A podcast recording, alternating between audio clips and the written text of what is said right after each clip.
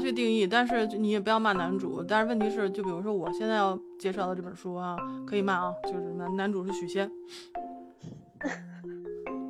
真的，我知道，我我我觉得这个下面来我介绍啊，我给大家介绍一下这个《青蛇》李碧华的《青蛇》这本书啊，不是我们所说的这个电影啊，但是因为电影是基于他这个小说改编的啊，所以就是我估计有很多人看过。呃，书估计看的人也不少，但是看电影的人应该更多。那我为什么说我这本书的这个男主角是可以、可以、可以骂他的？就是就是因为我一边看我就一边生气啊，我一边生气我就一边骂，所以这个就是我想我不希望大家跟我一起骂，大家就各骂各的也成哈。就是我们先我们先看一下这本书啊，因为很多人看了电影，但是不知道这本书跟电影有什么太大区别。嗯，怎么说呢？这本书我十多年前看的，我估计十四五年前吧，我第一次看这本书。那时候是我刚到悉尼找着工作，然后在市区那边有一图书馆，而它那个中文书特别多，所以我基本上每周会去借两次书，然后就看到了这本李碧华的《青蛇》。好，我这次是第二次看，我发现一什么事儿呢？就是我就死活想不起来，我第一次看的那个故事跟我现在看的这个故事有没有。怎么会有那么大的区别？因为我就是因为印象已经很不深了，我就记得一些片段。但是等在十几年后再看这个故事的时候，我会发现这个故事里有很多的这个细节跟电影里是不太一样的。如果哈你已经看过《青蛇》这部电影了，就是徐克的那一部啊，就是张曼玉跟王祖贤演的那一部，你你如果已经看了，你可以不去看小说，因为我觉得就是徐克的这部电影已经把作者。在小说当中表现的东西的九成已经表现出来了，而且是浓墨重彩，有过之而无不及。但是，他还有这个一成，小说里的一成没有表现出来，因为他可能选择性的就把它放弃掉了。那如果你想看这一成，你可能就要到书里面去找了，因为我觉得只有李碧华写得出来，只有后面跟大家细讲啊。那我个人呢是非常喜欢李碧华的，呃，我每次读他的故事呢，我都会觉得很妖异，像那种光影啊，就是你可以感觉得出来，像那种颜色的运用非常的就是大胆，就是如果做作画的话，而且呢，我每次读他的故事，我嘴里都会有一种金属的味道，就是铁的味道，我不知道为什么，所以我就非常那那一段时期非常痴迷他的作品，基本上把他我能借到的我都看了。我觉得他特别擅长写男女题材，因为他说过嘛，他说任何好看的小说无外乎八字真言：痴男怨女，悲欢离合。而且他最喜欢的颜色是男色和女色，所以他的故事特别是特别有意思。你一看他的故事，你就能分辨出来是他的文笔，所以觉得特别奇特。这个这个这个作者。他的故事里呢是没有黏腻的那种甜蜜的爱情的，他只有黏腻的爱欲情仇，不会过分的去美化，也不会去就是赞颂痴恋那种那种感情，就是他热的时候吧，就可以熔炼一切世俗的这种俗相，那冷的时候呢，你又觉得他的文笔是冰冷刺骨的，就是为了还你一个真相。所以青蛇呢，今天介绍的青蛇，这个就是李碧华写出来一个非常特别的一个故事啊。我相信啊，作为这个中国人哈，就是基本上大家都应该知道《白蛇传》。它这个起源呢，就是好多古代的，像什么唐代的洛阳巨蛇事件啊，还有其他的一些关于大蛇的这种这个传说故事，它是一个综合的一个形象。这个初步的定型呢，是在。明代的冯梦龙的那个《警世通言》里面，可以说吧，我觉得这个故事应该算是就是民间集体创作吧，就是大家都知道这个故事都在传，然后最后有一个人来总结出来，哈，是这样的。他讲了什么呢？讲的是，哎，老赵说他不知道是吧？你不知道，不知道，我给你讲哈，嗯，就说什么呢？就是说有一个修炼成人形的蛇精，然后和一个普通凡人男人的爱情故事。它里边呢，就是包括戏曲也好啊，现在的影视剧也好，包括书籍也好，它其实都是有几个比较比较大的片段，就是比如说像什么呃借伞啊，呃这个盗灵盗仙草，就是盗那个灵芝仙草，水漫金山，断桥相会，然后这个雷峰塔呀，还有包括这个许许仙和白素贞的儿子许氏临济塔啊这些情节。那一般情况下，我们看的大家都知道哈，我们看过什么《白蛇传》、什么娘白娘子传奇，然后就是所有都是以白娘子为主的这么一个就是影视剧的影视化的作品，或者说是戏剧化的作品。但是李碧华的这本小说呢，它叫做《青蛇》，所以青蛇才是这本书的主角。这本书呢，全部都是以青蛇的视角和口吻去写的，写了白素贞的爱情。写了小青的爱情，写了法海的爱情啊，甚至是法海的爱情。对，就是所以就是虽然他不承认啊，但是我看见了啊，我看见了，就算我我我我说了算哈。就是所以大家也不用再说什么法海不懂爱了，他书里他其实真的是很懂的。而且呢，我个人是非常喜欢法海这个角色的。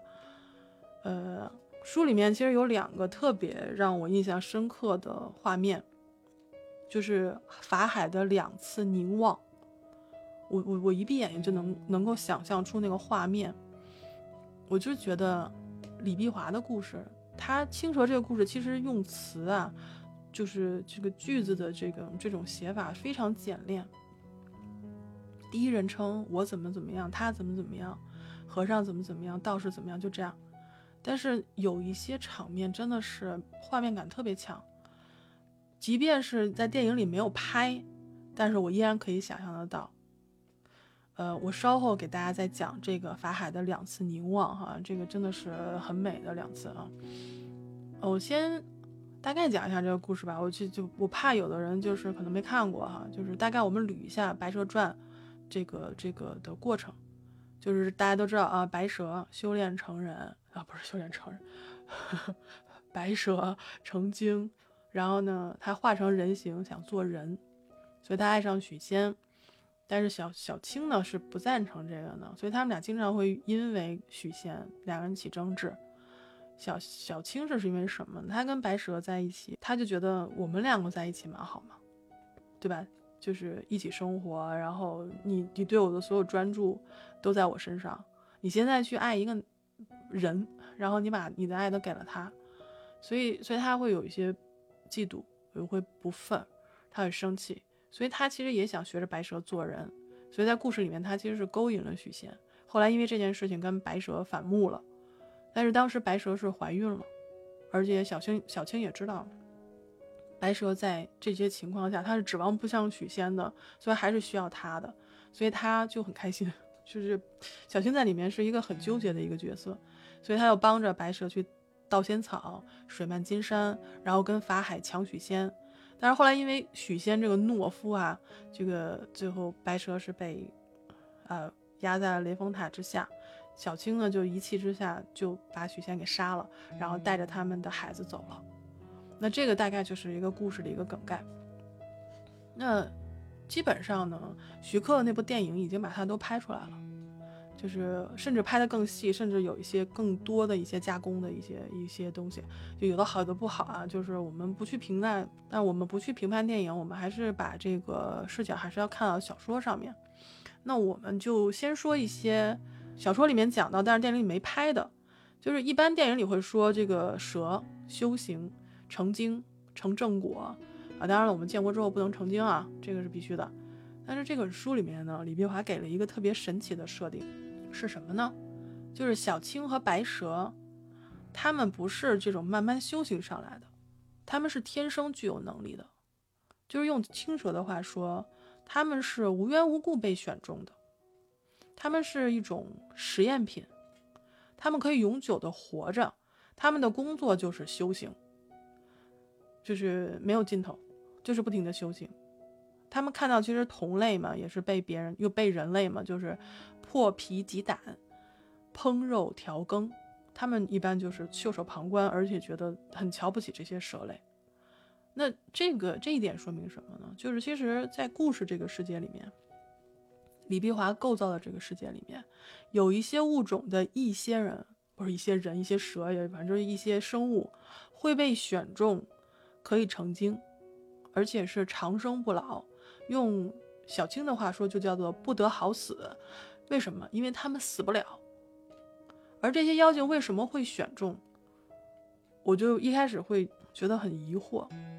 等看完这本书之后，我发现了有一个特性，就是这些被选中的妖精都特别容易痴情，不一定是说这个情不一定是对人啊，也有可能是对这个世间特别的热爱。就比如说书一开始就写了一个修行两百多年的一个蜘蛛精，电影里面有也有体现，就是一个一个老和尚的形象，然后他就健步如飞，然后这时候法海就跟上去跟他聊天啊，闲聊啊，说你这个怎么怎么样，就是那个。那个蜘蛛精，第一个被法海收的就是就是蜘蛛精，他就是修行不为别的，他就是想得道成人，他不是想得道成仙，他是想得道成人，他对于这个世间特别的特别的热爱，所以这些妖精后来有一部分就被法海这个样级的啊替天行道的和尚啊就压在了各种亭台楼阁之下了，所以用小青的话说就是。每一座亭台楼阁之下，都镇了一个痴情的妖。所以，我们刚才对提到法海吧，就顺便说一句吧。大家都知道，这个故事里，许仙、白娘子、小青、法海这四个人是一个非常怎么说铁四角的一个关系，就少了谁都不行。这个故事是不存在了，对吧？但事实上呢，在李碧华的故事里面，还有一个非常重要的人，就是怎么说呢？如果说世界上有一个替天行道的法海，那这个故事里还有一个跟着反着干的人啊。这个人在各个版本的电影里都没有出现过，呃，但是在书里面就是有这么一个闲着没事干。然后那个小青说他是闲着没事干的色情狂哈，就是我也觉得全天下也就只有他一个人干了点正事儿。这人是谁呢？这人是吕洞宾。他在故事里啊干了这么一件事儿。他呢，就有一天假扮了一个卖汤圆的一老头儿，他卖那汤圆吧，就是特别神奇的一个价格，小汤圆呢特别贵，大汤圆呢又特别便宜。那大家肯定就觉得你大汤圆个大嘛，对不对？你一文钱买仨大汤圆，那你为什么三文钱才能买一个小汤圆？大家都去买大汤圆。那小青呢，他 好奇嘛，他就说，反正钱对他来说也不是什么事儿哈，就是说，那我就买一个三文钱的小汤圆。因为大汤圆好吃嘛，大家都说好吃。那小汤圆或者什么味儿呢？他就买了一个小汤圆。这时候呢，那老头呢 又送了他一颗。为什么呢？因为当时白蛇也在，所以他俩就把这个汤圆儿还没还没打算吃，都到刚到嘴边，这汤圆自己就进去了。这汤圆是什么呢？这汤圆是吕洞宾的七情六欲丹，所以他让白蛇和青蛇吃了七情六欲丹。如果他他们俩不吃这个东西，后边根本就没有许仙啥事儿，法海根本就出不了场，所以吕洞宾才是一个干大事儿的人。而且呢，就是正是因为吃了这个汤圆儿，他们两个才最后去入世，来到人间，去去有了这么一个爱情故事。因为如果不他们俩不吃这个东西哈，我是觉得这两条蛇呀，好多时候想不明白事儿。他还真没有那个修炼了两百多年的那个蜘蛛精通透。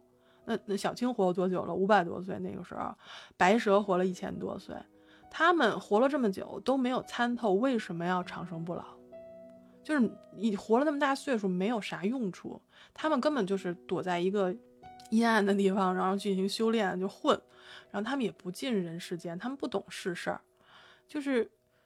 他也不知道修炼为了啥，反正就是不死。但是你总得干点什么。但是自从吃了这个七情六欲丹之后，白蛇就开始觉得啊，他需要有一个爱情的寄托，所以他要去找一个平凡的男人。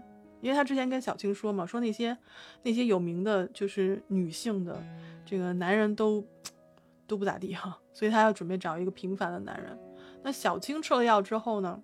他虽然没有对爱情有这个要求，但是他看到白蛇有这个要求之后，他会觉得说，哦，你的注意力不在我身上，我会觉得寂寞。那白蛇入世去找爱情，小青就跟随白蛇去了。那我不知道这个这个东西是不是寻找爱情和不想被不想做被留下来的那个人，他的本质是不是一样的？这个我不太清楚，这个可以大家看书之后来跟我来讨论一下。那两个人入世之后。白蛇就找到了许仙啊，许仙是什么样的一个人呢？哎呀，这火蹭蹭的。哎，许仙是一个除了多情，啥本事没有的一个美少年。啊。我觉得看了这本书之后，可能让我们这些颜控吧，多少有点警惕。许仙啊，好看，耳根软，然后摇摆不定。你以为他很淳朴，实际上他很聪明，而且很精明。他非常懂白蛇对他的爱，因为白蛇是先爱他的嘛，所以在对白蛇的这个爱情里，他是主宰。啊，青蛇，他也喜欢青蛇，因为青蛇很热情、很伶俐嘛，跟白蛇不一样。而且他知道青蛇也爱他，所以他两个都想要。后来他又知道，其实他自己很聪明在哪儿？他已经自己悟出来，这两个人不是人哈，他一定是就是个妖精，又有什么道士之类的什么告诉他是蛇精，所以他知道他们两个肯定不是人。但是这两个蛇精给他带来什么呢？好生活、好事业，他都要；美人、财富，他都要啊。对我来说，对不起啊，我是一个非常主观的人。我看到这里的话，我就一定要骂他。我就觉得他是一个超级讨厌，而且自私自利、软弱无能又薄情寡义的人。所以看书的时候就是一股怒气，但是我必须要把这个故事看完，怎么办呢？我有时候呢就会压抑一下我心头的愤慨啊，带入一点呢，就是徐克那个电影里面许仙的一些形象，还有一些性格的处理。我觉得电影里面的许仙呢。就是虽然你会让你会生气，就他的软弱和他的那种怎么说有点自私的那种，但是你会觉得他还是很丰富的一个人。他有着书里面的描写的那种底色，但是他的层次更加丰富。就是怎么说，就是觉得他是青出于蓝的那么一个那么一个人哈。就是说电影里面许仙是一个老实人，他是一个凡人，他跟书里的许仙有一点不一样。书里面的许仙多情，但是他也薄情。但是电影里面许仙他多情，但他不薄情。他当时呢，就是已经被法海抓到那个金山寺去了嘛，大家都会让他就说你剃度吧，啊，就是你你得干这个。然后最后呢，他知道这个白蛇和青蛇在外面跟法海打起来的时候，他最后同意了。他说我答应剃度，就是让他们不要再打了，就是因为他知道打不过嘛，所以他就觉得说，如果我放弃我的爱情。至少我可以让青蛇和白蛇活着，但是他不懂什么，白蛇入世就是为了爱情。白蛇和青蛇其实不在乎生命，因为他们死不了。他们对于生命的概念是不像凡人的概念的，所以他入世只是为了爱情。但是许仙，呃，我说电影里面的许仙啊，就是抛弃了爱情，所以那个是非常伤害他们两个的地方，也是最后。小青杀死许仙的原因，但是呢，这个是电影里面的，书里面的那位和尚们让他出家，他说啥？他说我不落发，我不要出家，我眷恋红尘，沉迷女色。你们是嫉妒我吗？我不要学你们一样。这个跟电影里面的许仙还是有非常有大的差别的哈，所以我们要分开对待。电影里面的 OK，然后书里面的。我只能说吧，就是书里面的，就是许仙，可能是作者把我们人类的好脾相和劣根性全给了他。就是他怎么怎么让人生气呢？举个例子，就今天来一个老道啊，说你们家有蛇妖，他就能就是骗着白蛇去喝那个符符水，就把他那个那个符化在一个水里面，他就能让许仙就能让白蛇去喝这个符水。那明天有一和尚跟你们说你们家有蛇妖，他就能让白蛇去喝那个雄黄酒，就就就就就这种男主弄死吧。就是我觉得小青你早干啥去了呢？对吧？就是虽然白蛇怀孕，她可以没有父亲啊，就反正最后她爹妈都没了嘛，对吧？你早弄死她，这后面没有那么多乱七八糟事让读者生气。但是就是这么一个人啊，就这么一个自私自利的人，法海也爱他。对你没听错啊，法海也爱他。但是这句话是谁说的？不是我说的，是小青说的。我当时看书的时候，我没差点没岔过气去。我说，我说，我说，我十五年前看的这本书有这段吗？然后我我我不记得有这段，但是我后来稳稳定了一个心心心神啊，我又重新把这段看了一下，就是仔细看了一下为什么小小青说法海爱许仙这一段，是我觉得小青其实这么说，是因为他其实。不是很懂人类的情感，他其实是把很多情感混淆了，他混淆了爱和执念这两个概念。他认为所有的感情都是一样的。你比如说，白蛇爱爱许仙，啊，白蛇爱小青，然后他小青爱白蛇，然后小青爱许仙，他觉得这几种感情都是一样的情感。但是呢，白蛇爱许仙，他其实是入世来寻找一份爱情，他需要一个平凡人的陪伴。那小青爱许仙呢？其实我是觉得他其实是想成为白蛇。后来他说法海爱许仙这一点，我觉得是因为他那个时候去诱惑法海，被法海羞辱了嘛。然后他就说：“那你要什么？”然后法海说他要许仙，所以他就想岔了。他就觉得法海对于当时，因为电影里那段，其实书里面大概也有，就是小青去诱惑法海的时候，法海其实是没有把持住啊，没有把持住。所以这个这个人物关系其实是好复杂啊。就是，但是呢，就是越往后看啊，就是这个故事慢慢发展，青蛇最后其实是弄明白了。那也就是带着读者弄明白了这个几个人之间的这种情感，为什么法海会对许仙这么执着？那其实我们之前对于就是各种各种书也好，各种影视剧也好，对于许仙跟白蛇，我们其实是很了解了。那我我后面段时间呢，我想花点时间去讲一讲法海跟小青。就是，所以本期的啊，主要聊青蛇啊，白娘娘啊，我们就稍微的就稍微休息一下哈。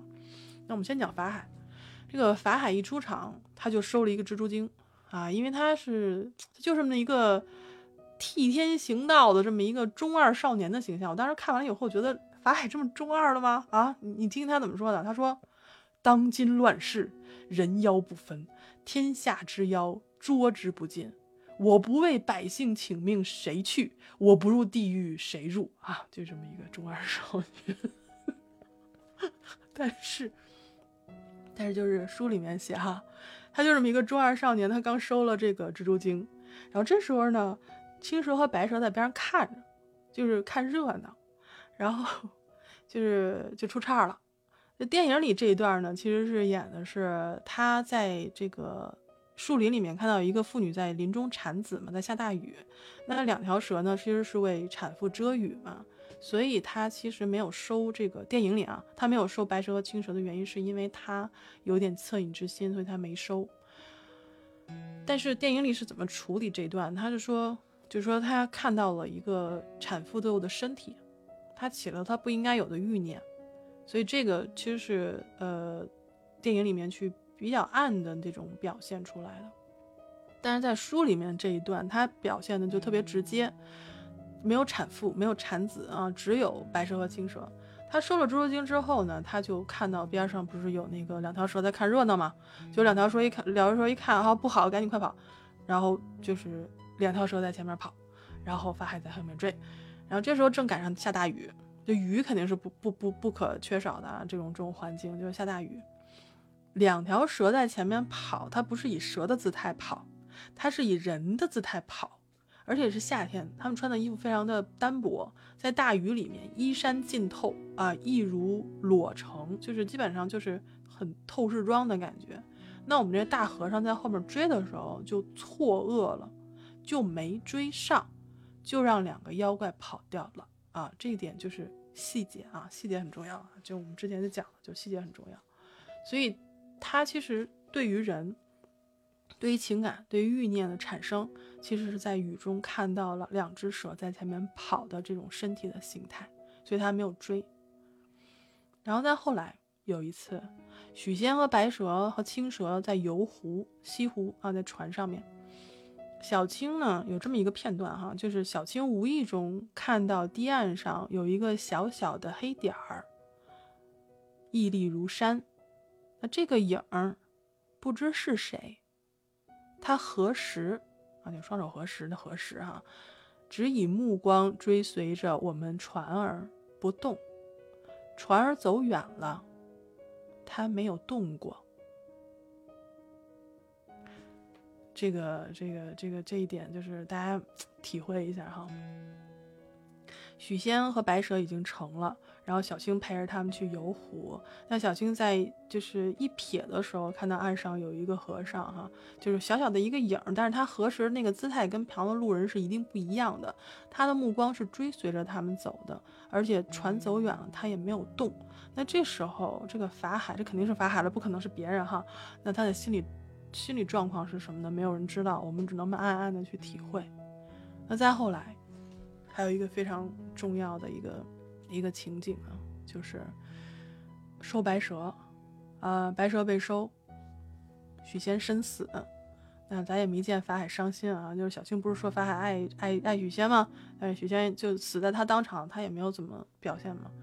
那小青抱着婴儿啊，跟法海对峙，小青看着他，心里非常清明了。他就说什么？说人世间的那些温柔细雨，那些风花雪月，那些雨丝，那些眼泪，那些爱情，其实就是幼稚的。但是，问法海，你为什么要揭穿他呢？就他之前搞出来那一系列，对吧？就是小青说，是因为你嫉妒，你一生都享受不到，因此你就见不得天下有情人终成眷属这种好事儿，甚至不准他们自欺。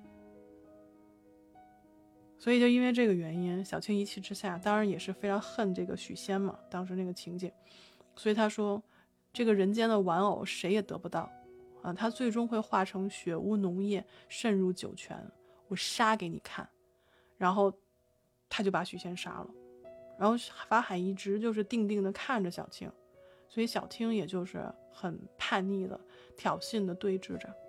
按理说这个时候白蛇已经被收了，许仙也死了，最后剩下小青抱着孩子和和法海，收还是不收？那肯定是要收的，理应把他收了。但是小青就是不服嘛，我就看着你，你来收吧，对吧？那法海站在那儿。不动如山。时间过了很久很久，他心里想什么，我不知道。我就是小小青嘛。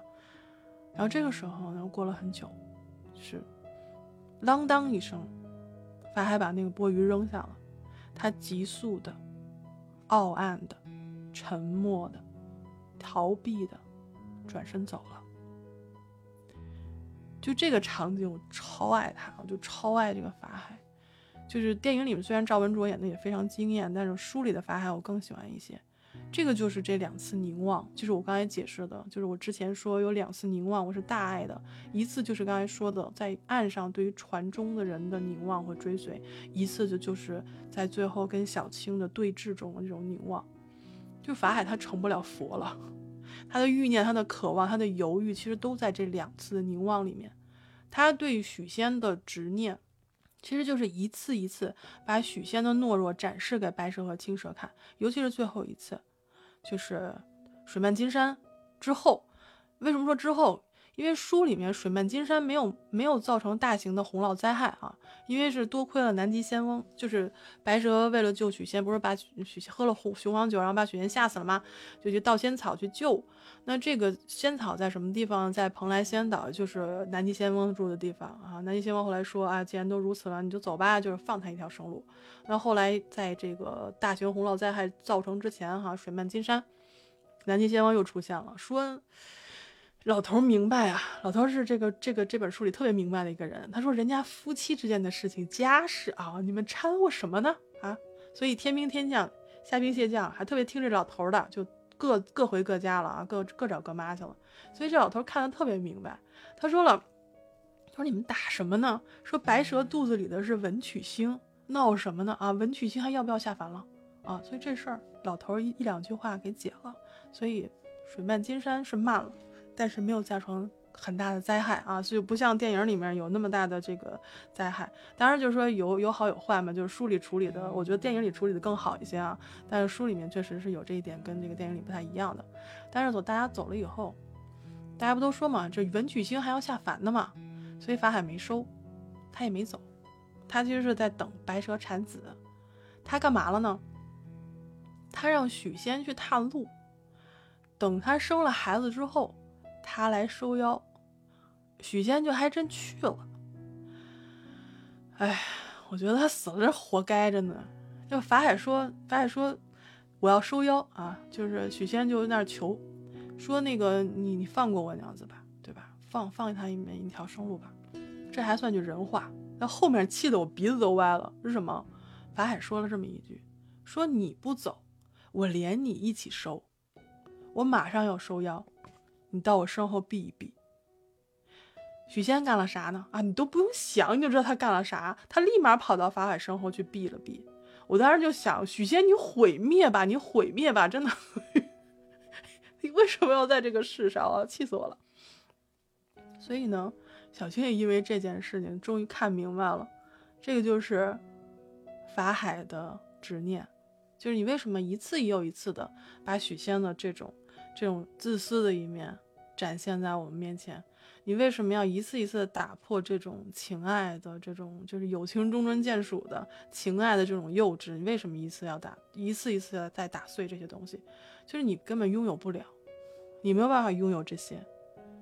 所以你不是要收妖吗？你不是要维护人间吗？好，我就在你面前杀人，我杀了你有执念的这个人，你能奈我何？说白了就是你嫉妒人，你永远无法拥有这样的爱情。对吗？我是天选的，我不得好死，是因为我死不了。难道你不是一样吗？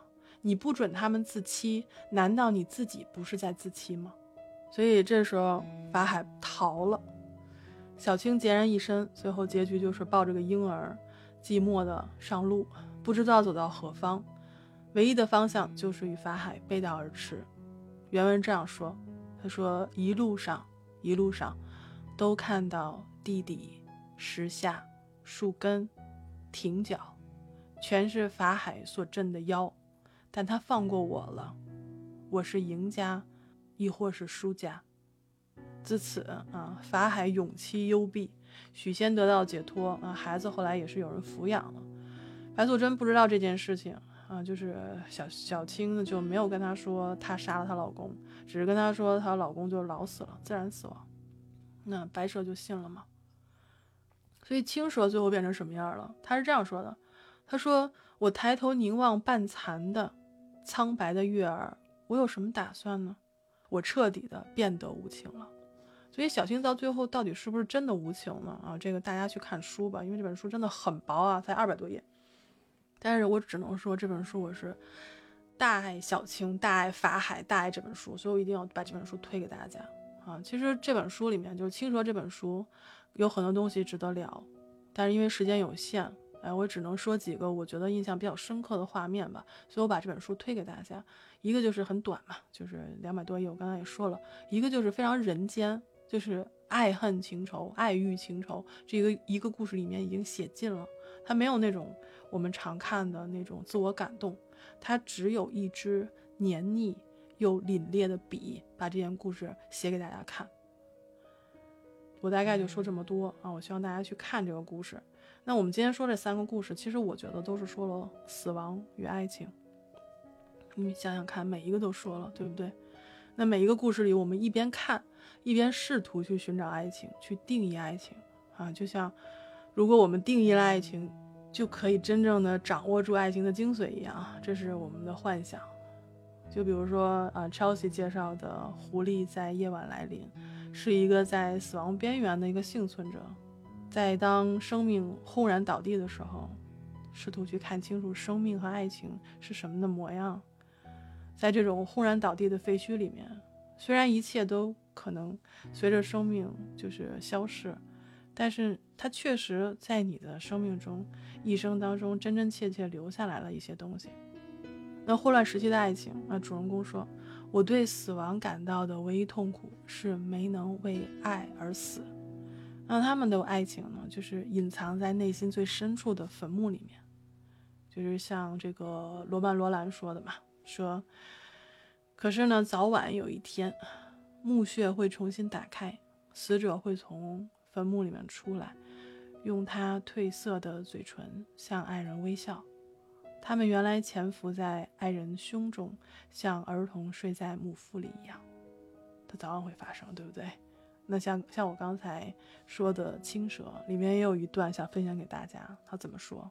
他是这样说：他说，每个男人都希望他生命中有两个女人，青蛇和白蛇，同期的，相间的，点缀他荒芜的命运。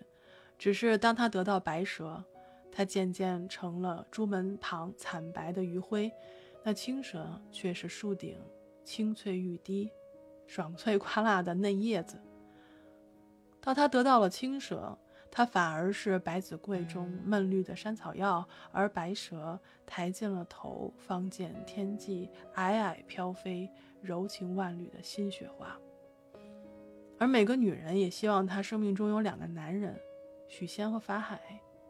是的，法海是用尽千方百计博他偶遇欢心的金漆神像，生事柱后，他稍假辞色，养之弥高。许仙是一一挽手、细细画眉的美少年，给你讲最好听的话语来慰贴心灵。但只因到手了。他没一句话说得准，没一个动作硬朗。万一法海肯臣服呢？又嫌他刚强怠慢，不解温柔，枉费心机。所以你看，这个这个，其实李碧华是非常喜欢张爱玲的哈。这个这个生命中的两个女人和两个男人，其实这个这个，我们我们也都听说过类似的这个张爱玲的话，对吧？那我们读了这三个故事以后，我们要怎么样去想呢？就刚刚像波吉问的，说我们读书之前和读书之后，心情上、心境上、感受上会有什么样的不同呢？我也希望大家可以分享给我。但我只想说的是，人生只在须臾，本来静寂无声。我们去爱吧，因为死亡总会到来啊！至少当我们临近死亡边缘的时候，还有人可以追忆啊！在夜晚，还有狐狸走到我们的身边，给我们讲一个长生不死。但却仍要不断去爱的故事。啊，这个涵涵和这个 Chelsea 有没有想说的？我我当时看就是这这部电影的时候，然后那时候比较小，因为这部这部片子很老嘛。然后给我印象比较深刻的一个就是那个那个青蛇最后的那滴泪，因为他之前就是不知道什么是眼泪，你知道吗？有有这么一段吧，就是不知道情为何物，然后最后。最后他就是，呃，杀了许仙，然后要要要走的时候，他就是最后有一滴泪，然后从他那个郑曼玉的那个脸上，然后滴下来，这个给我印象非常深刻。然后他到底就像你说的，他到底最后是不是知道是情为何物？他到底是无情还是有情？嗯嗯，因为他之前哭不出来嘛，对他哭不出来，对他不明所以，因为他是妖嘛，他没有他没有像白素贞修炼的那种那种就是那种心境。他毕竟还是一个修道相对来说比较浅显的一个妖，所以他就他一直想知道什么是眼泪，眼泪是代表一种情欲，他想知道什么是情欲。嗯，对，因为我觉得他其实，我觉得，我觉得小青这个这个书里写的小青写的特别好在哪儿，就是他很他很像一个婴儿去看这个世界，就像我们慢慢长大的时候接触的这些这些爱恨情仇的时候，我们是不懂的，我们我们真的不懂为什么为什么大人要生要死的，因为爱情。所以又可是他跟白素贞又在一起，大概就是很长时间嘛。然后两人天天在一块儿，他就想你不是爱我的吗？为什么又去爱许仙呢？就为什么要去爱一个男人呢？对吧？就是你你让他爱的死去活来的，求什么呢？然后他他就觉得，那你喜欢的人为什么不能喜欢我呢？我也希望被他喜欢，那我也想像你一样，我要学你，我要成为人。你有的东西我也要有，我我抢你的东西，你会看到我。然后你会还会说关注我，所以他很他是很纠结的一个一个角色，我觉得挺蛮喜欢小小青的，就敢说敢干，就是这个杀人越货，然后那个什么 都敢。我觉得他是他是这里边最真实的，他最真实了，他是最真实的一个一个一个角色。反正我看这个电影的时候，我记得当时还有一个电视剧，所以我当时一开始去看电影的时候，我以为是跟电视剧一样，那时候也是比较小嘛，嗯，所以看了电影之后就是。感觉特别毁三观，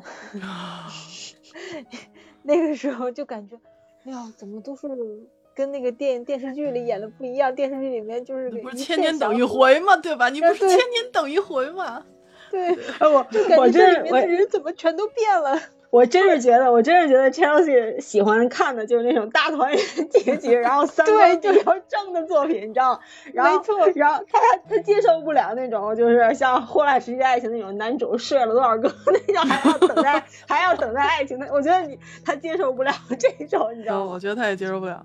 对对，没错。我看我看，包括看电视剧和电影之前，我就我我就会。先大概我我也不想知道结局，但我会大概感觉一下，就是它是个悲剧的还是喜剧的。如果太悲，就是太让我觉得生气，看完哎呀直跺脚那种，就算了，影响心情。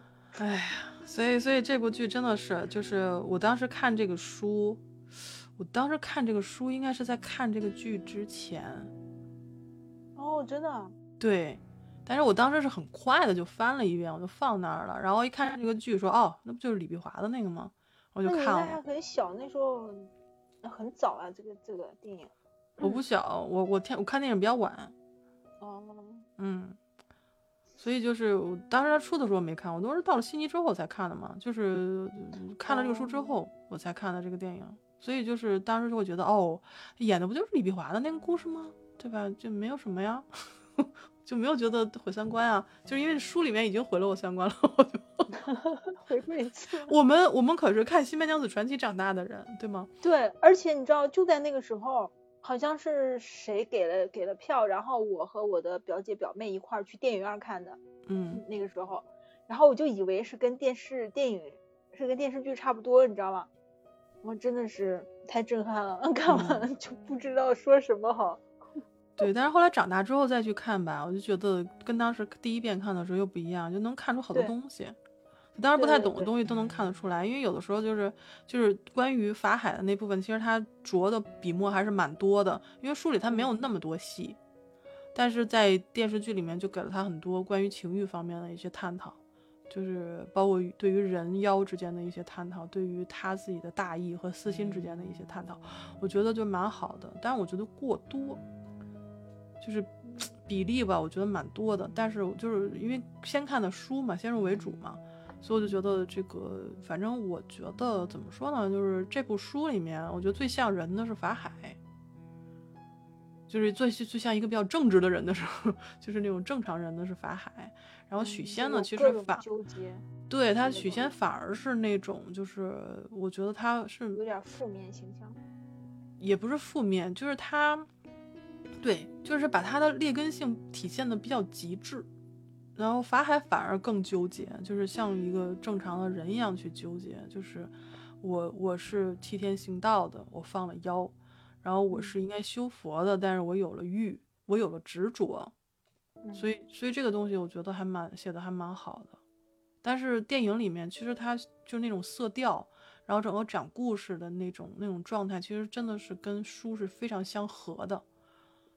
就是非常合，非常非常合，就合到就是有点严丝合缝的那种合，我就非常喜欢那个电影，所以把这个这个这个书拍的特别好，所以就是推荐大家吧。我觉得看看电影也好，看看书也好，我觉得这个故事都是一个非常好的故事。反正里边法海挺逗的，他还会说俏皮话呢。你在书里吗？对，对，他跟小青有一次在街上遇到了，然后小青是在到处的找许仙。然后那个中间撞着一人，然后就是就是法海啊，我不知道法海是故意被小青撞到的还是怎么样，因为我觉得他可完全可以躲开。然后我等我给你找找啊，特逗，说了一俏皮话。他说：“雨点落在秃头上，真巧呀。”什么？雨点落在秃头上，真巧呀？为什么真巧呀？不知道，反正我对他的这个喜感就是有点莫名的喜感，就是很那什么，对，反正反正反正挺有意思，嗯，反正反正反正我就就蛮喜欢这本书里这个这个和尚的，挺有意思的。赵文卓在电影里可是就是满脸的那种一本正经，然后演演他这里面也，对他这里面也是一个一本正经的人。他也是那种雄伟，就是那种伟岸的，就是举个红旗这个禅杖的那样的人。但是他特别执着，他就是要要把许仙给给弄走，然后他就是让许仙陪着他去这个，就是内守幽闭，躲脱尘嚣，然后要身在这个森林密林之中得享一片空寂，他就一定要许仙出家，然后许仙就不干，许仙说我不要出家。啊，就是对你干嘛非要操纵我呢？对吧？就是就这样。然后那个，嗯，然后那个法海就跟他说：“说你这个太贪了，你越聪明的人越是贪。你得了色，你又要财，你是贪；你爱一个又爱了一个，是贪。你罪孽深重。但是事实上，我觉得法海这个说这个贪字，不光是说许仙，其实也说他自己，我觉得，嗯，反正反正挺有意思的这本书，其实挺短的，我觉得可以看一下。嗯，那我们今天的分享呢就到这里，感谢大家的陪伴啊！您现在收听的是三鱼粥铺直播间里的故事，我们就下期再见啦，拜拜。